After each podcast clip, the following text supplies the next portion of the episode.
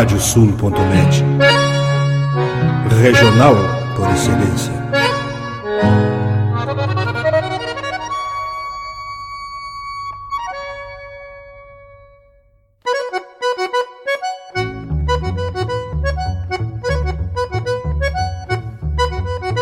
Está aberta a porteira, nem se preocupe em fechá-la. Recorra do plano à várzea, palmo a palmo da hacienda. Não há de curar bicheira, nem recrutar manada, porque se fez cimarrona e mais crioula. Radiosul.net para bebedouro das almas.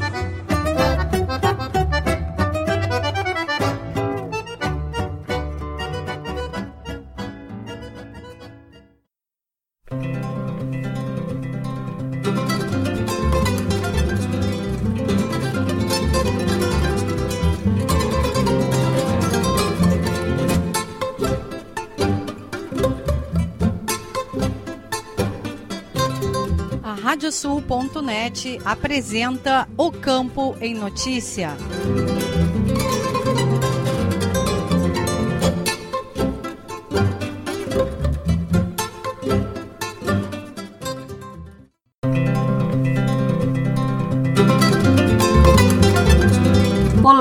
Eu sou Rejane Costa, estamos começando o programa O Campo em Notícia. Vamos trazer neste espaço o resumo da semana com os fatos mais importantes para quem vive no campo e para quem quer estar atualizado com os acontecimentos rurais. O programa é uma produção da AgroEffective em parceria com a Radiosul.net. Vamos aos destaques. Música Levantamento da CIA mostra queda na produção e comercialização mensal de leite. Prazo para declaração do Imposto Territorial Rural inicia na próxima semana. Futuro do mercado da carne será tema de fórum do Desenvolve Pecuária na Expo Inter. Leilões presenciais de cavalo crioulo retornam à Expo Inter. Ovelhas Lacaune voltam depois de 10 anos longe da Expo Inter. Conexão Delta G apresenta na Expo Inter nova edição do Sumário de Touros. Crianças e adolescentes disputarão a primeira Supercopa Jovem do Cavalo Crioulo. Tradicional banho de leite na Expo Inter celebra a produção da raça holandesa. Palestras na casa da GPT na Expo Inter abordarão temas variados. E ainda, as cotações das principais commodities agropecuárias, a previsão do tempo, a agenda de eventos e remates e as notícias da rede. Programa o Campo em Notícia conta com a parceria de rádios que formam rede com o nosso noticiário.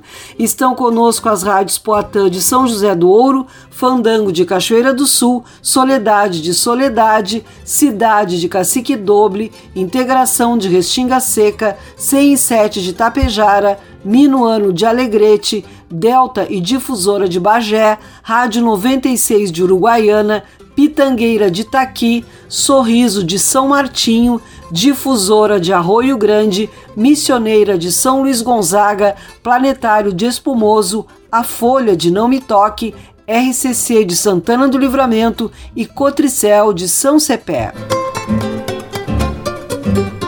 Vamos agora com a previsão do tempo no programa O Campo em Notícia.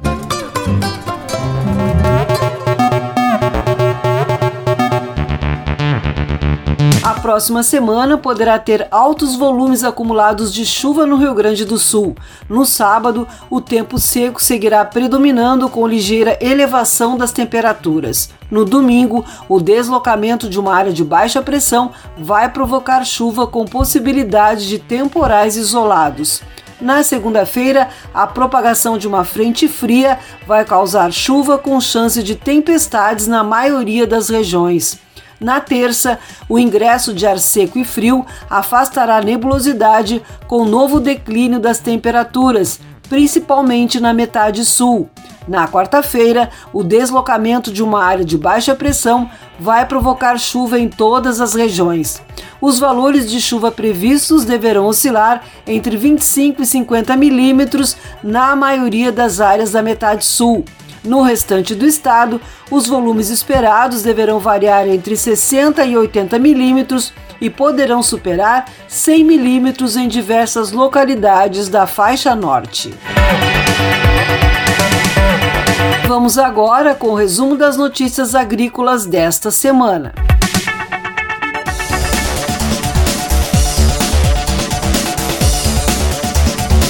Produtores de milho deverão colher na segunda safra do cereal 87 milhões e 400 mil toneladas na temporada 2021-2022, como aponta o 11º levantamento da safra de grãos divulgado pela Companhia Nacional de Abastecimento, a Conab. Com o bom desempenho das lavouras, a atual estimativa da companhia para a produção total de grãos para esta temporada está em 271 milhões e 400 mil toneladas, acréscimo de 6,2% ao colhido na safra passada. A colheita do milho, segundo a safra, segue avançando e ultrapassa 79% da área plantada, como indica o progresso de safra publicado pela estatal nesta semana. Se confirmado, o volume estimado para a segunda safra de milho representa a maior produção registrada na série histórica.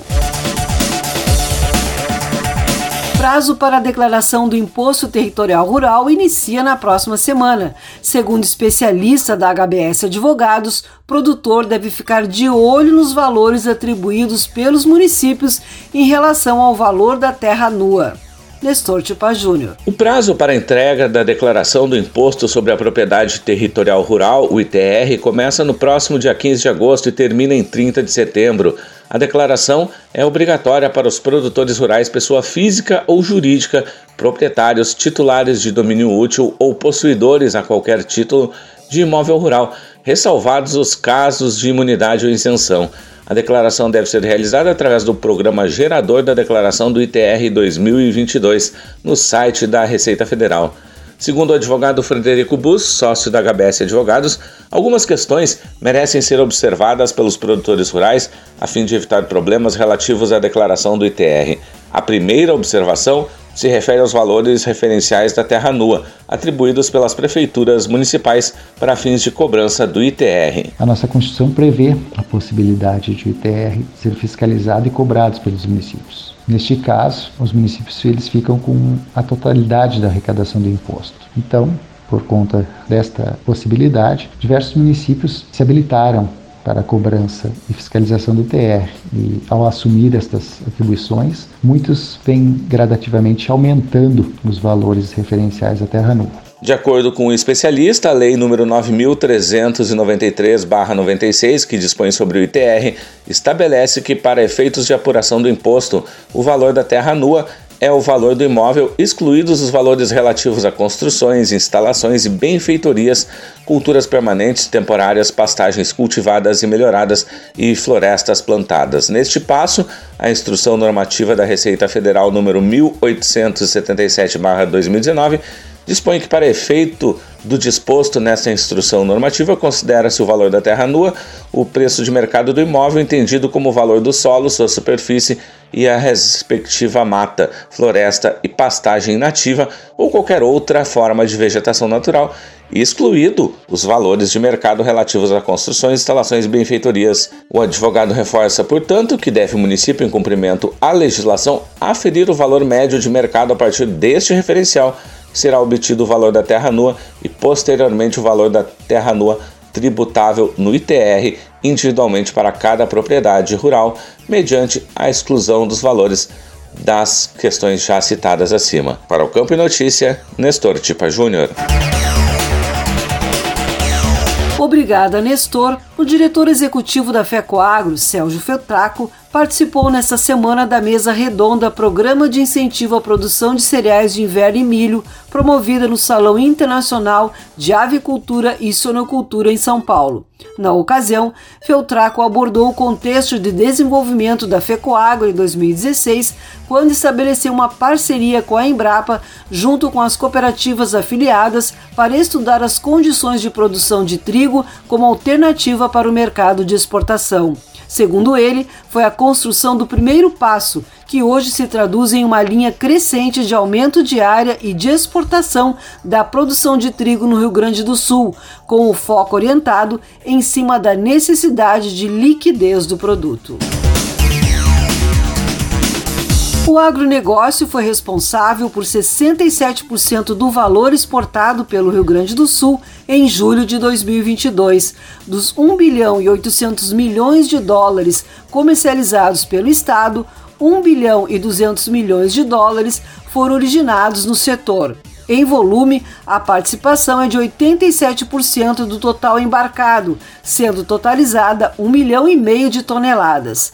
Os dados foram divulgados pela Farsul. O resultado significa uma queda de 17% no valor exportado na comparação com o mesmo período de 2021.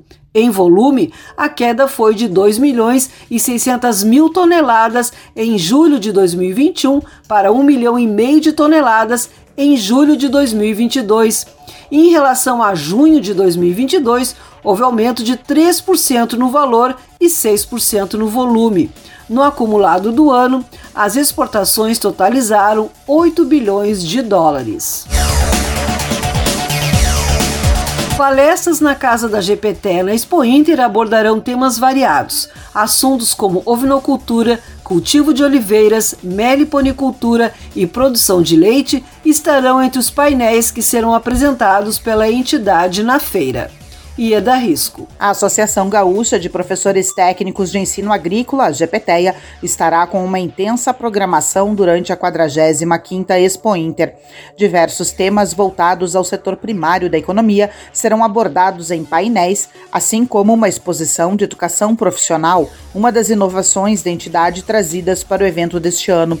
A Casa da Gepeteia, no Parque de Exposições Assis Brasil, em Esteio, estará aberta durante todos os dias da Expo Inter, que ocorre entre 27 de agosto e 4 de setembro. Conforme o presidente da entidade, Fritz Holoff, toda a programação foi pensada visando realizar uma troca de experiência entre as escolas, seus alunos e professores. Acreditamos que desta forma a GPTEA estará contribuindo para um fazer pedagógico mais participativo, onde o aluno possa também ser o protagonista do processo de ensino-aprendizagem, não mais apenas uma educação voltada para o ensino propedêutico, mas dentro de algumas perspectivas que o novo ensino médio também preconiza, do link forte com a formação técnica, com a formação para o mundo do trabalho. Os painéis que serão realizados na sala Professor Calvete vão abordar assuntos relacionados à ovinocultura, cultivo da nossa pecan, produção de leite e ordenha, meliponicultura, cultivo da oliveira e preservação e tratamento de óleo diesel.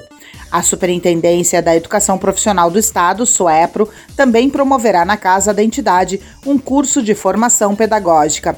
Roloff destaca ainda a exposição de projetos das escolas agrícolas, que vai congregar escolas estaduais, que, divididas em dois grupos, apresentarão suas pesquisas e inovações.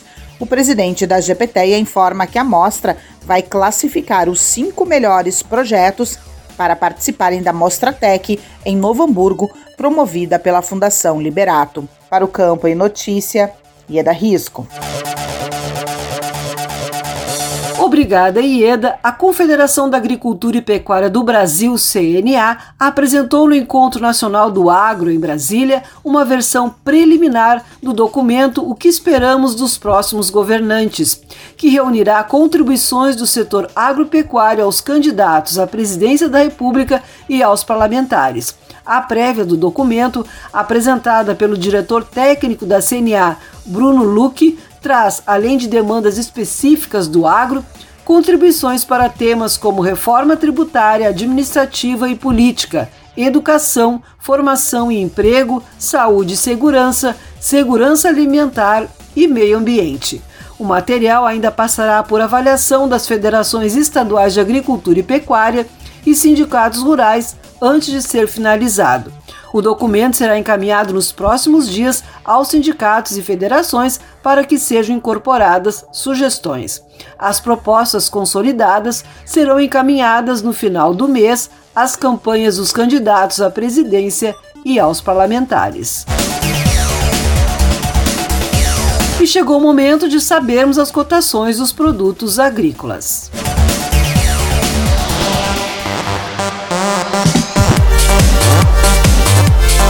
Os números são de Emater do Rio Grande do Sul. Arroz em casca, preço médio de R$ 76,18 a saca de 50 quilos. Feijão, preço médio de R$ 238,46 a saca de 60 quilos. Milho, preço médio de R$ 81,31 a saca de 60 quilos. Soja, preço médio de R$ 175,36 a saca de 60 quilos. Trigo, preço médio de R$ 106,00 a saca de 60 quilos. O programa Campo e Notícia faz uma parada e retorna em seguida com mais informações.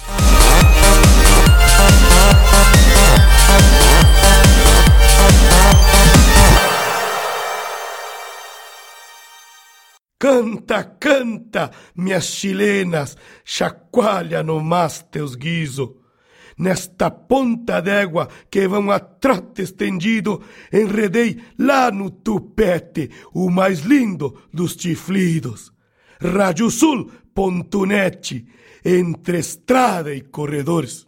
Agora tu podes ouvir a Rádio Sul pelos aplicativos para iOS e Android. Basta procurar na Apple Store ou na Play Store e fazer o download dos nossos aplicativos específicos para o teu sistema. Radiosul.net, regional por excelência.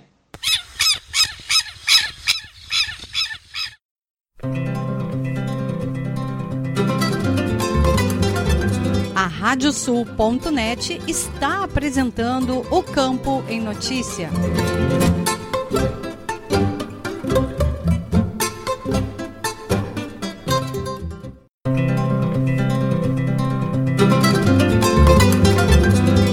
Estamos de volta com o programa Campo em Notícia, uma produção da AgroEffective em parceria com a Radiosul.net.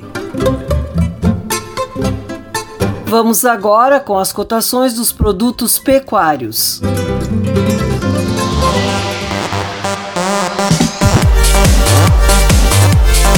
Os números são de Mater do Rio Grande do Sul. Boi para abate, preço médio de R$ 10,69 o quilo vivo. Búfalo, preço médio de R$ 9,37 o quilo vivo. Cordeiro para abate, preço médio de R$ 9,84 o quilo vivo. Suíno tipo carne, preço médio de R$ 5,46 o quilo vivo. E a vaca para abate, preço médio de R$ 9,46 o quilo vivo.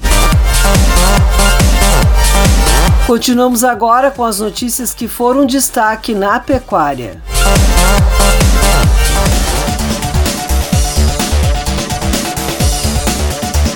Um levantamento realizado pela equipe de consultores da CIA, Serviço de Inteligência em Agronegócios, com base em dados de 350 produtores atendidos no Rio Grande do Sul, mostra que a produção diária de leite nestas propriedades teve uma redução de 19%, ou seja, de 17 para 13 litros diários por vaca.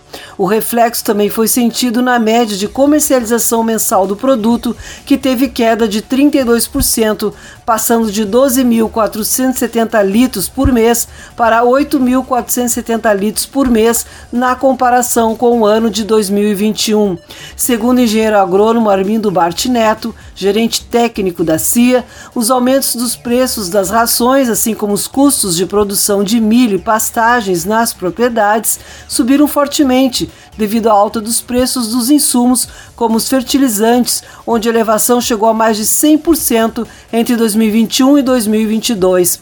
Todo este cenário afetou os produtores, principalmente com perda de competitividade, ou seja, menor margem de lucro pelo aumento dos custos de produção e redução na receita total, já que a estiagem afetou a produção leiteira.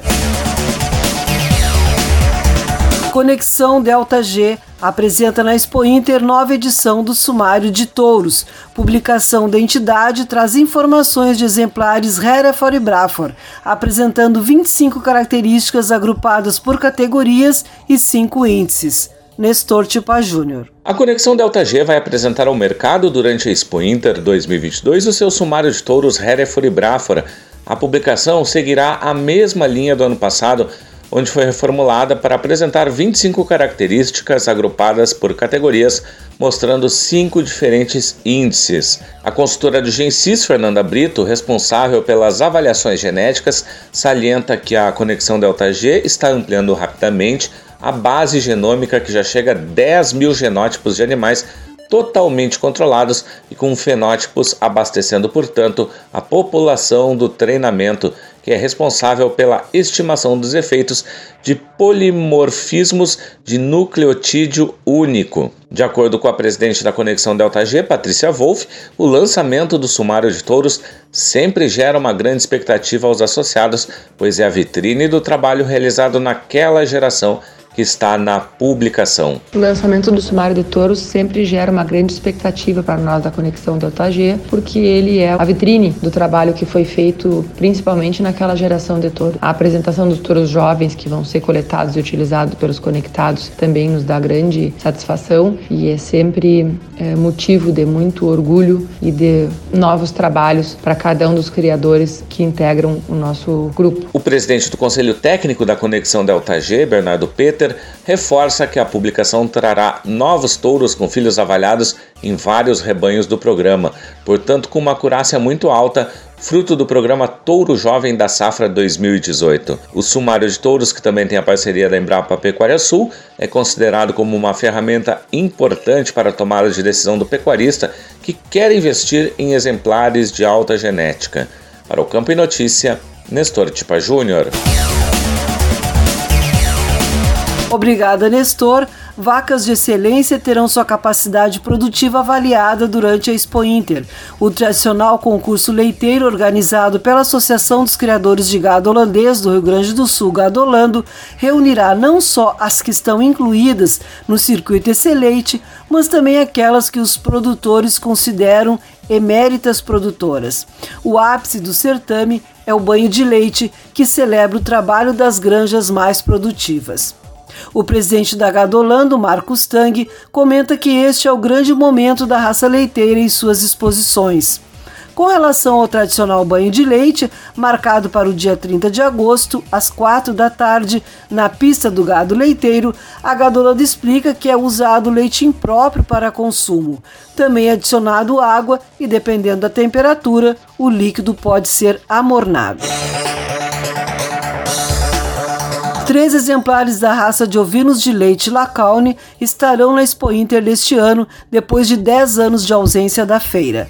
Anderson Bianchi, que está à frente da cabanha Três Leites e do laticínio Casa Bianchi, localizados na cidade de Lajeado Grande, no oeste catarinense, diz que o incentivo para voltar à Expo Inter está no mercado. A superintendente de registro genealógico da Associação Brasileira de Criadores de Ovinos, a ARCO, Magali Moura, comemorou a inscrição das ovelhas da raça Laucone. Segundo ela, há criadores da raça em todo o país, mas acredita que o maior rebanho registrado esteja em Santa Catarina, seguido por Minas Gerais.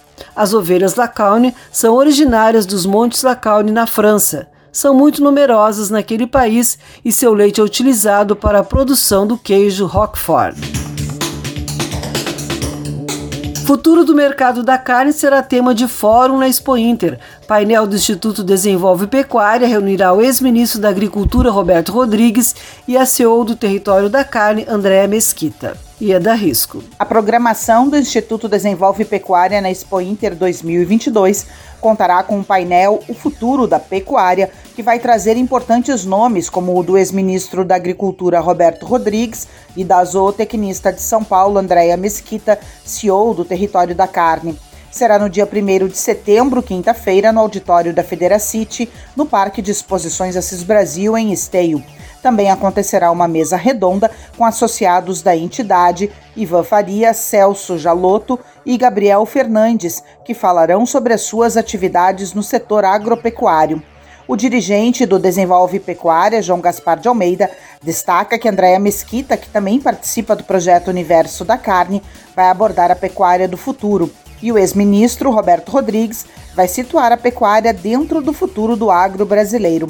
Já na mesa redonda sobre o projeto Desenvolve Pecuária, três associados da entidade, que hoje soma no total 224, vão apresentar o trabalho que está dando certo. Vamos falar pessoas que têm diferente tipo de trabalho. Nós fizemos questão disso. Vai falar o Ivan Faria, que faz um semi-confinamento, associa a integração lavoura-pecuária. O Celso Jaloto de São Gabriel, que há muitos anos vende genética de gado europeu para outros estados do Brasil. Realiza anualmente um evento em Minas Gerais com gado europeu, Hereford E o Gabriel Fernandes, que tem uma integração lavoura-pecuária extraordinária, com números extraordinários na exploração tanto de grãos quanto na exploração de pecuária entre bovinos e bubalinos. João Gaspar afirma que o objetivo do Desenvolve Pecuária é trabalhar sempre com a informação. A programação começa às 8 e meia da manhã e seguirá até o meio-dia e 30. O evento poderá ser acompanhado também pelo canal do YouTube do Desenvolve Pecuária. Para o Campo e Notícia, Ieda Risco. Obrigada, Ieda. Com o objetivo de reunir os quatro genetes campeões de cada categoria do freio jovem dos últimos dois anos, a primeira Supercopa Jovem promoverá a disputa dos troféus de supercampeões. Nos dias 28 e 29 de agosto de 2022, meninas e meninos entre 6 e 17 anos irão competir no maior palco da raça, a Expo Inter, junto à final do freio de ouro e a morfologia. A atividade é organizada pela Associação Brasileira de Criadores de Cavalos Crioulos a ABCC. Para o coordenador da subcomissão do freio do proprietário das provas jovens, Fernando Gonzalez, a Supercopa Jovem também promoverá a aproximação dos jovens com os corredores do freio de ouro, considerados os grandes astros do setor. Ele espera que a competição sirva também como base de formação para esses jovens, pois alguns provavelmente serão futuros profissionais. Leilões presenciais de cavalo crioulo retornam à Expo Inter. Trajano Silva Remates será responsável pela batida do martelo no leilão Vendramin e no comemorativo aos 50 anos de atividades como leiloeiro de Marcelo Silva. Ieda Risco. A Trajano Silva Remates retoma os leilões presenciais na Expo Inter após dois anos marcados pela pandemia de Covid-19. Com a oferta de cavalos crioulos, serão realizados o leilão Vendramin no dia 1 de setembro, quinta-feira, às 8h30 da noite, e o leilão comemorativo aos 50 anos de atividades do leiloeiro Marcelo Silva, em 3 de setembro, sábado, às 8 da noite, dia anterior à grande final do Freio de Ouro. Ambos serão no Tatersal do Cavalo Crioulo, no Parque de Exposições Assis Brasil, em Esteio. O diretor da Trajano Silva Remates, Marcelo Silva, afirma que aos poucos a Expo Inter está voltando à forma presencial. Estamos entusiasmados e esperando que o crioulo venha se mantendo no patamar de comercialização que tem se mantido até agora, não só em quantidade, mas também em preço. O leilão da Estância Vendramin contará com uma oferta de 32 lotes de cavalos crioulos já no leilão comemorativo, 25 cabanhas estarão ofertando seus animais. Para o campo em notícia, Ieda Risco. Obrigada, Ieda. Vamos conferir agora as agendas de eventos e remates.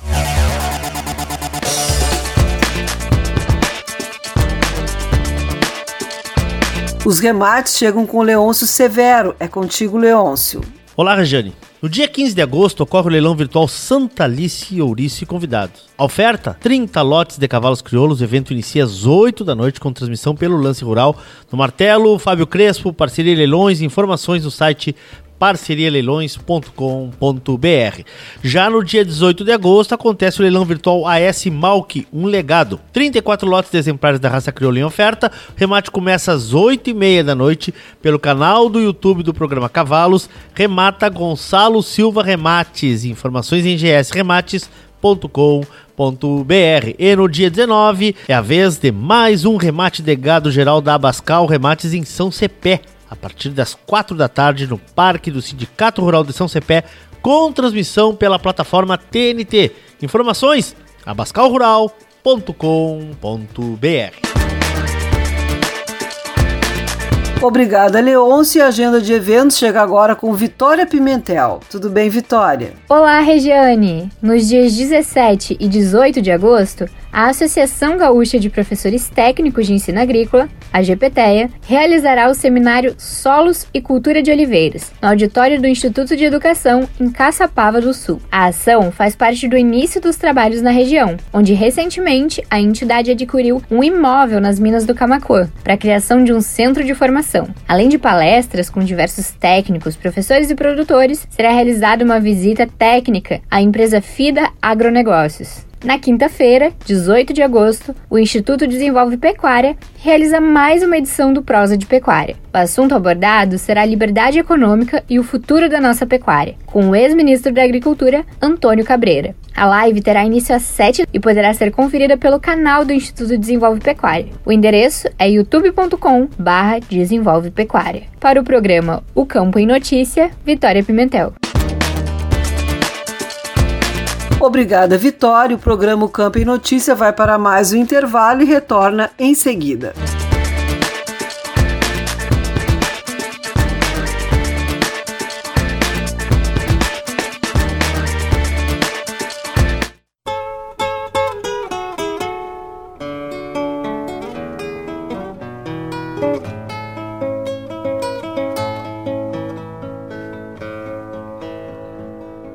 Galope cantando, o gurizito reponta o gado, monarqueando o zaino antes que a noite estas coxilhas tome.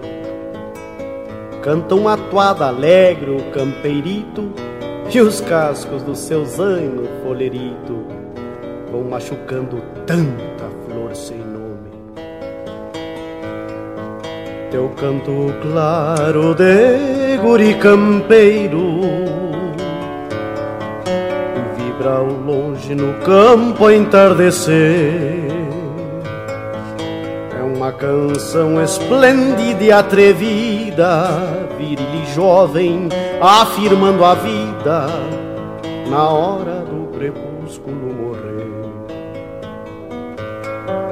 É uma canção esplêndida e atrevida, viril e jovem, afirmando a vida na hora do crepúsculo morrer.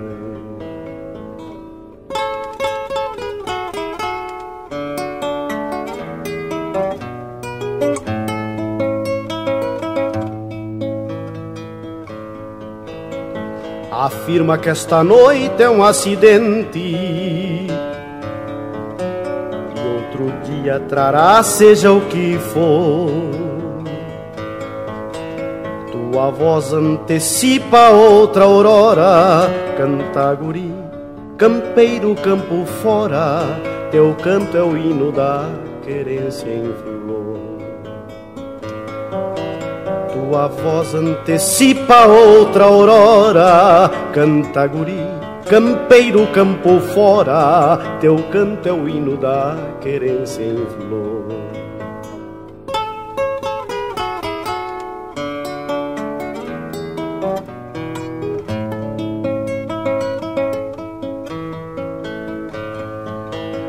Canto avulta contra o puente em fogo. Vulto equestre a galope a voz se expande. Como os clarins de uma vanguarda guapa Renascerás de uma raiz farrapa. Nas manhãs de outros sóis, velho Rio Grande como os clarins de uma vanguarda guapa, renascerás de uma raiz farrapa nas manhãs de outros sóis, velho Rio Grande. Nas manhãs de outros sóis, velho Rio Grande.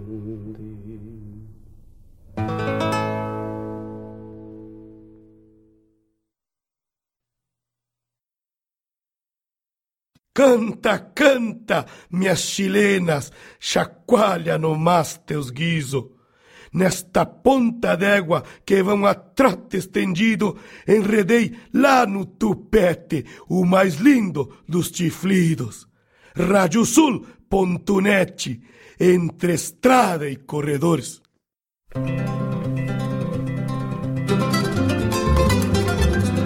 Radiosul.net está apresentando o Campo em Notícia.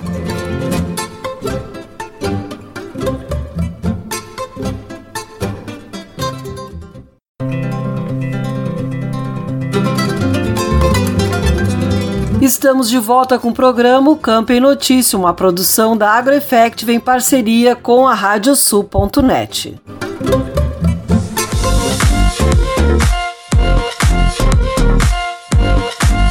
Para que o alimento chegue com segurança e saúde ao consumidor, existem processos como a certificação de sementes.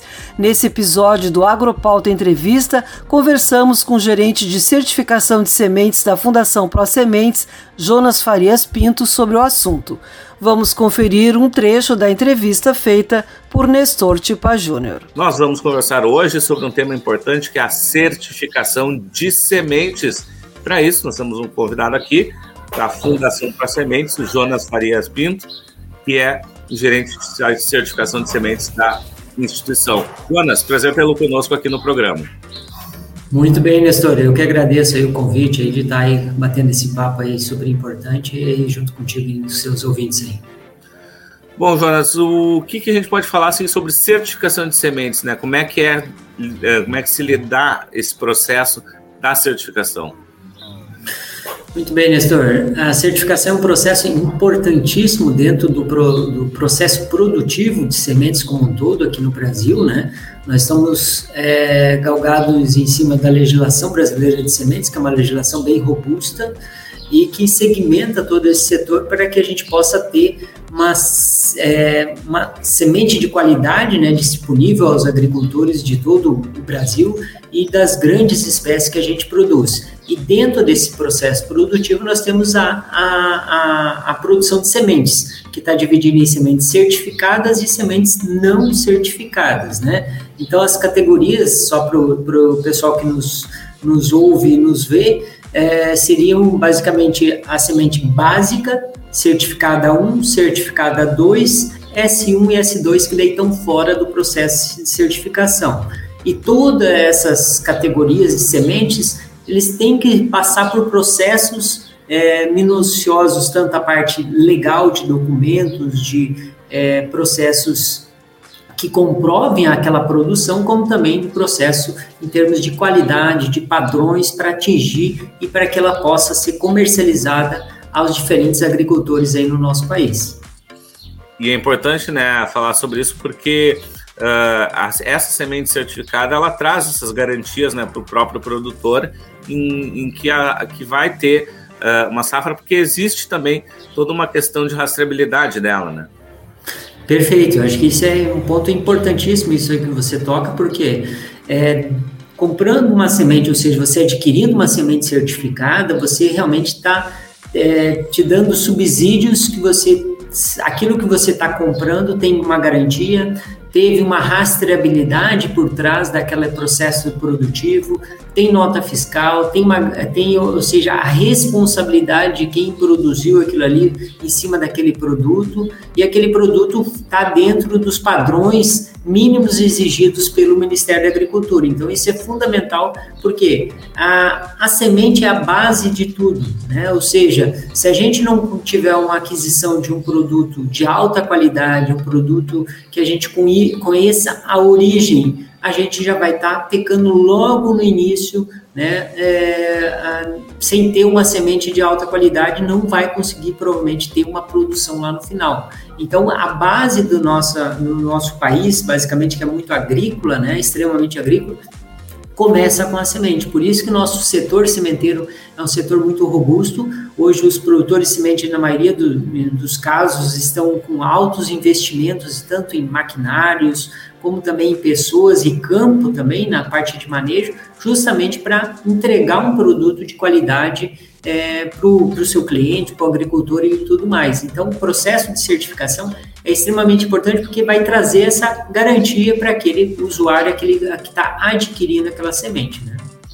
E o importante também, né, Jonas, pro, pra, até para quem é da cidade, quem é o consumidor que está, uh, por acaso, nos vendo aqui nesse momento, saber né, que toda a segurança, porque o alimento que ele consome começa nessa semente. Então é importante que essa semente seja certificada, tem essa qualidade, tem essa rastreabilidade, justamente para que ele também tenha um produto lá no final, no consumo final, também com essa qualidade e com essa garantia de que ele foi produzido com os melhores preceitos, né? Perfeito, acho que isso também é outro, outro ponto da cadeia, né? Então nós temos uma. A cadeia começa, digamos assim, no processo produtivo de semente, passa o agricultor e depois vai chegar até lá a indústria, né? E a indústria também hoje em dia precisa aí, tem vários é, processos que ela quer um produto de alta qualidade. Então a, a indústria não, hoje em dia também está exigindo um produto, por quê? Porque o, o, seu consumidor, ou seja, nós que somos consumidores, depois no final do produto industrializado, seja ele acabado ou não, é, nós estamos cada vez mais exigentes. Nós precisamos de uma matéria-prima de alta qualidade. Então a indústria exige isso do produtor, entregar um produto de alta qualidade, seja sem ter é, grãos mofados, grãos avariados, ou seja, e produção. Obrigada, Nestor. A íntegra da entrevista você confere no Agropauta Web TV, o nosso canal no YouTube. Vamos trazer o giro de notícias pelas rádios parceiras do programa O Campo em Notícia.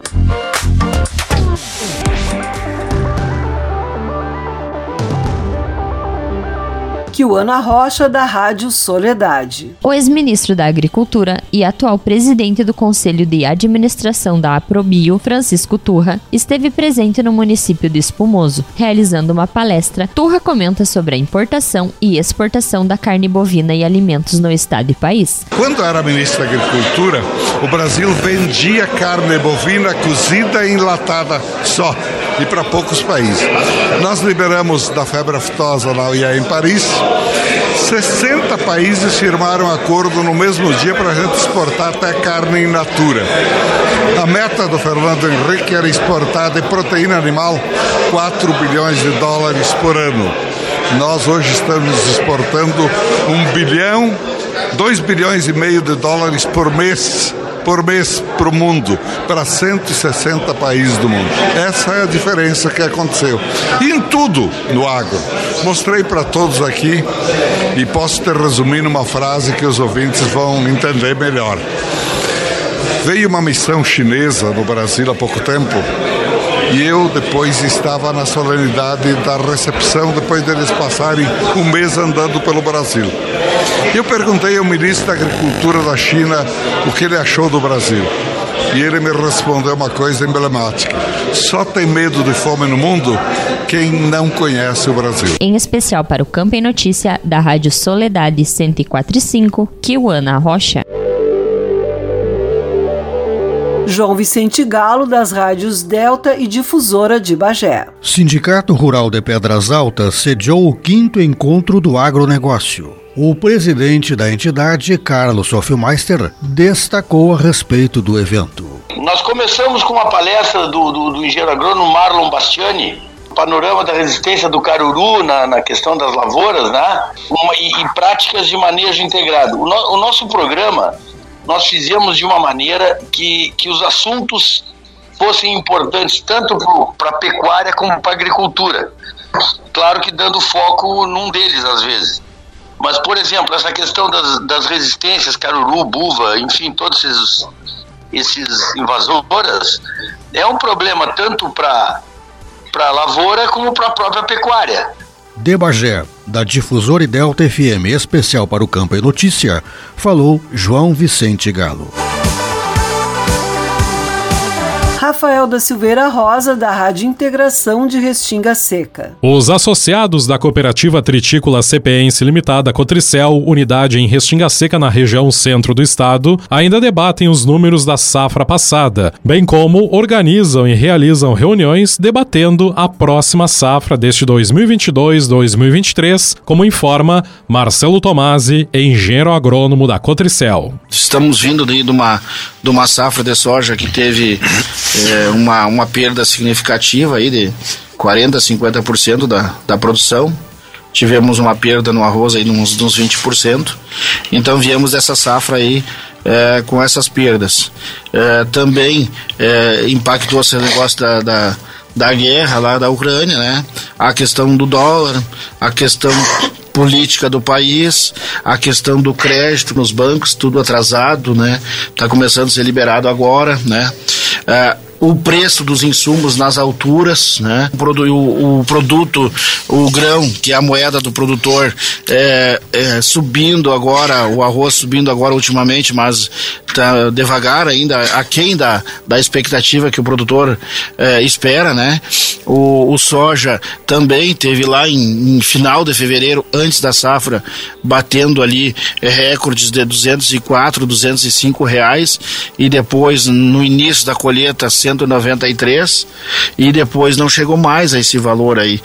Especial para o Campo Notícias da Rádio Integração de Restinga Seca, 98,5 FM, Rafael da Silveira Rosa. Agradecemos aos colegas das rádios parceiras pelas informações. O programa Campo e Notícia vai para mais um intervalo e retorna em seguida.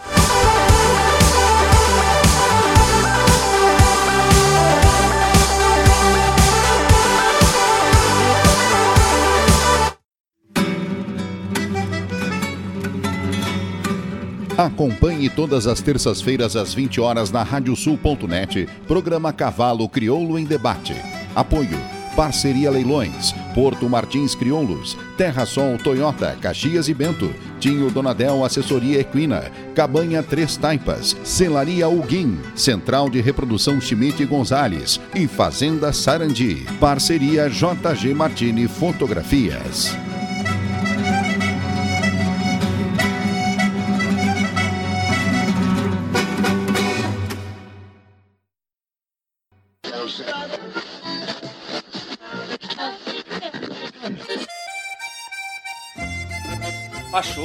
Mas então deixa aí porque esta é a Radiosul.net, regional por excelência.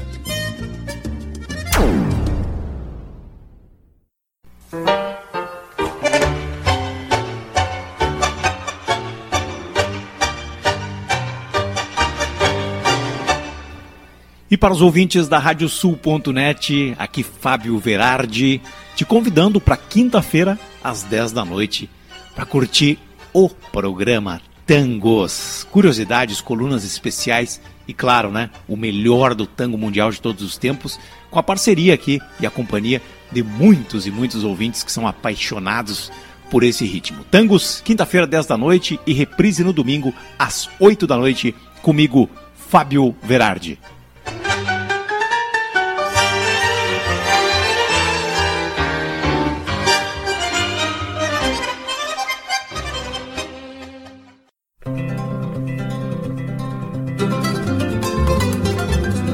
Radiosul.net está apresentando o Campo em Notícia.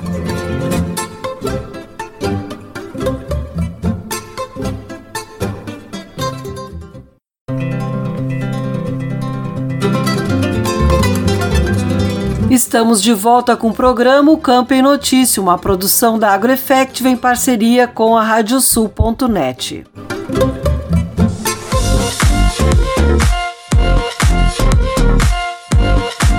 Elisa Malizensky e Marcel Oliveira são os convidados do Agropauta Entrevista. Eles falam sobre a rotina de repórteres do agro e como uma filha de produtores que deixou o campo para estudar na cidade se voltou para o campo em sua vida profissional. Vamos conferir um trecho da entrevista feita por Ieda Risco.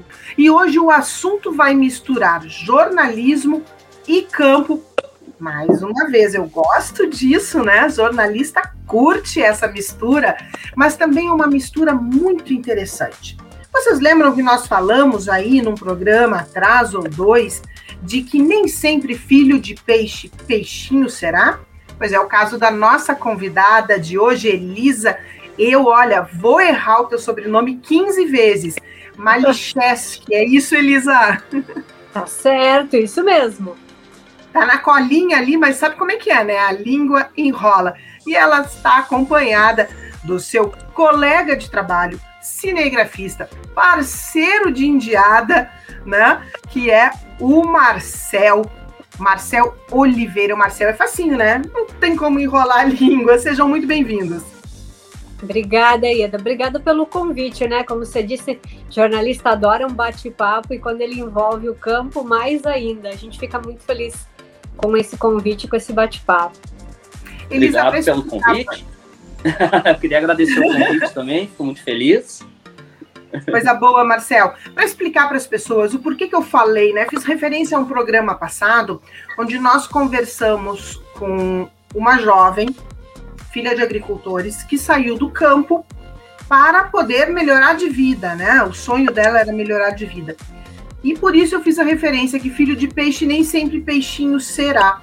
Elisa, saíste do campo também, família de agricultores, e foste buscar uma profissão diferente da dos teus pais, é isso? Sim, é, toda a minha família era da agricultura, é da agricultura familiar, né? Eu sou de uma cidade chamada Dom Feliciano, onde a base era o tabaco. É, então, até os meus 20 anos, é, eu trabalhei com meu pai na lavoura de fumo e mais nas culturas de subsistência que a gente tinha, feijão, milho, a horta. É, e aí eu decidi cursar uma faculdade, fazer jornalismo. E aí saí de lá, vim para Canoas, que é onde tinha essa graduação, lá na região não tinha.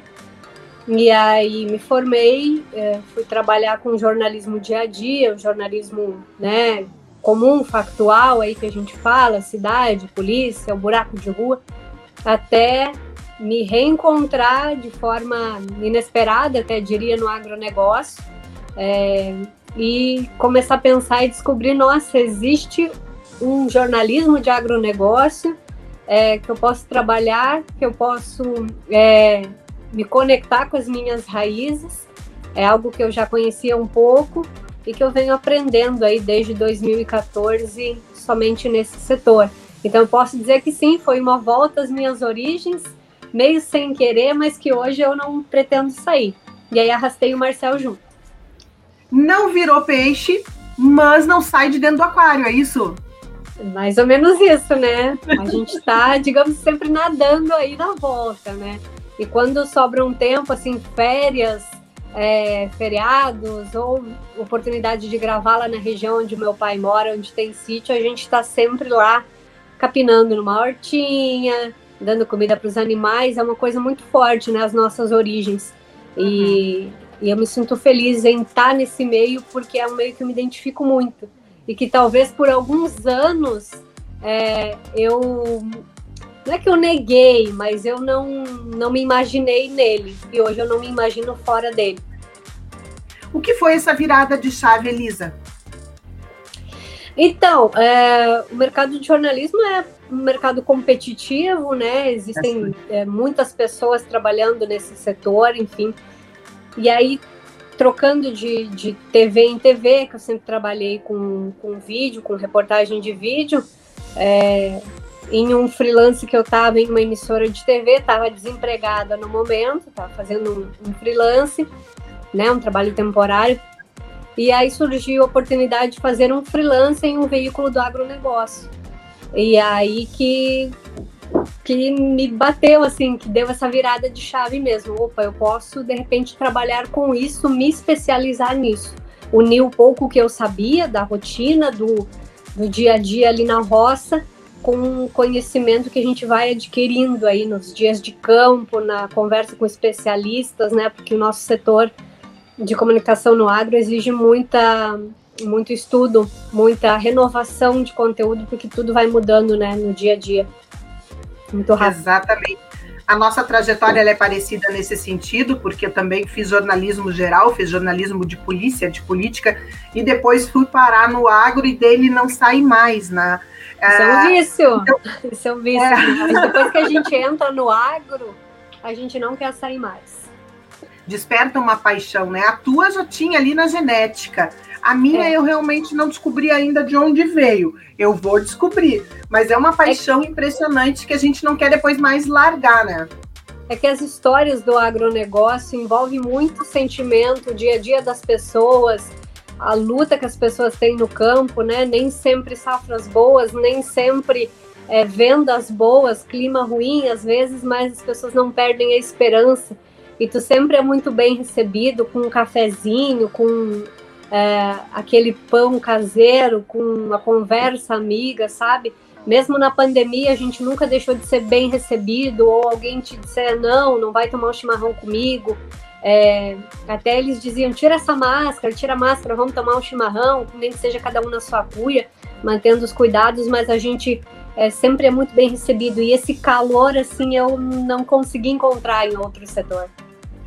Agora, a tua história de família te facilitou a entrada no campo pelo conhecimento que tu já tinhas?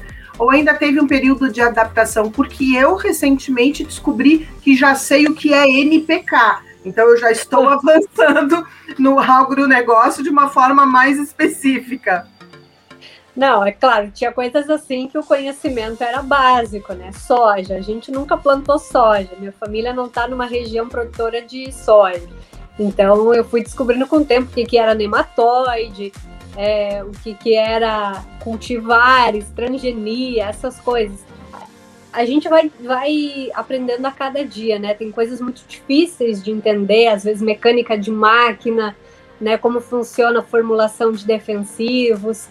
E, mas acho que o bacana é isso, porque no momento que, que você fica com conhecimento estagnado, perde a graça, né? Eu descobri recentemente é, uma, na última viagem maior que a gente fez antes da, da pandemia, as marcas de vaca, né? Quais são as raças de vaca, saber reconhecer.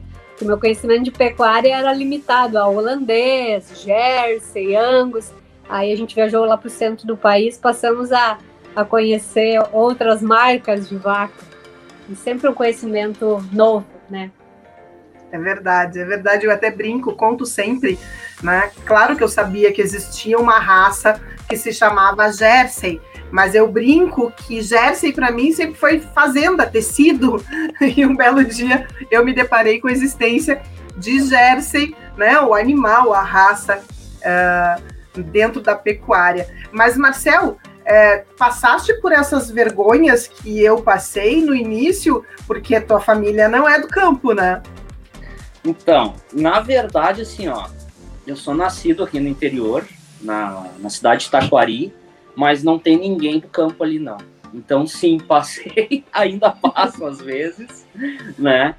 É, a parte da câmera, da imagem, ela se torna um pouco mais difícil para mim aprender as coisas ali na hora, no momento de conversar com o produtor, enfim, porque geralmente quando a Elisa tá falando com o produtor, coisa eu tô lá já gravando imagem. Uhum. Então eu não estou ouvindo muito ali uh, né, a, a, as explicações, enfim. Mas eu já estou sabendo o que, que é NPK, tá? Obrigada, Ieda. A íntegra da entrevista você confere no Agropauto Web TV, o nosso canal no YouTube.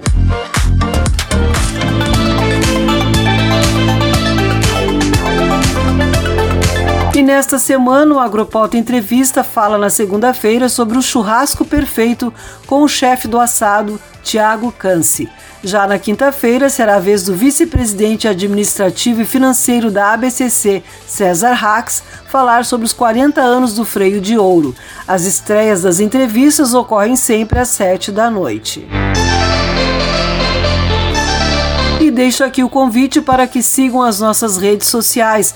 No YouTube, endereço é youtube.com.br Se inscreva no canal, ative as notificações clicando no sininho e deixe seu like nos vídeos. No Spotify, procure por AgroEffective e siga o podcast. E no Instagram também procure por agrof com dois Fs, repetindo, agroeff. Nos sigam também no LinkedIn, Twitter e Facebook e fiquem por dentro da nossa programação e notícias. A melhor notícia acontece aqui. O programa de hoje fica por aqui. A produção do Campo e Notícia da AgroEffective em parceria com a Radiosul.net. Desejamos a todos um ótimo final de semana.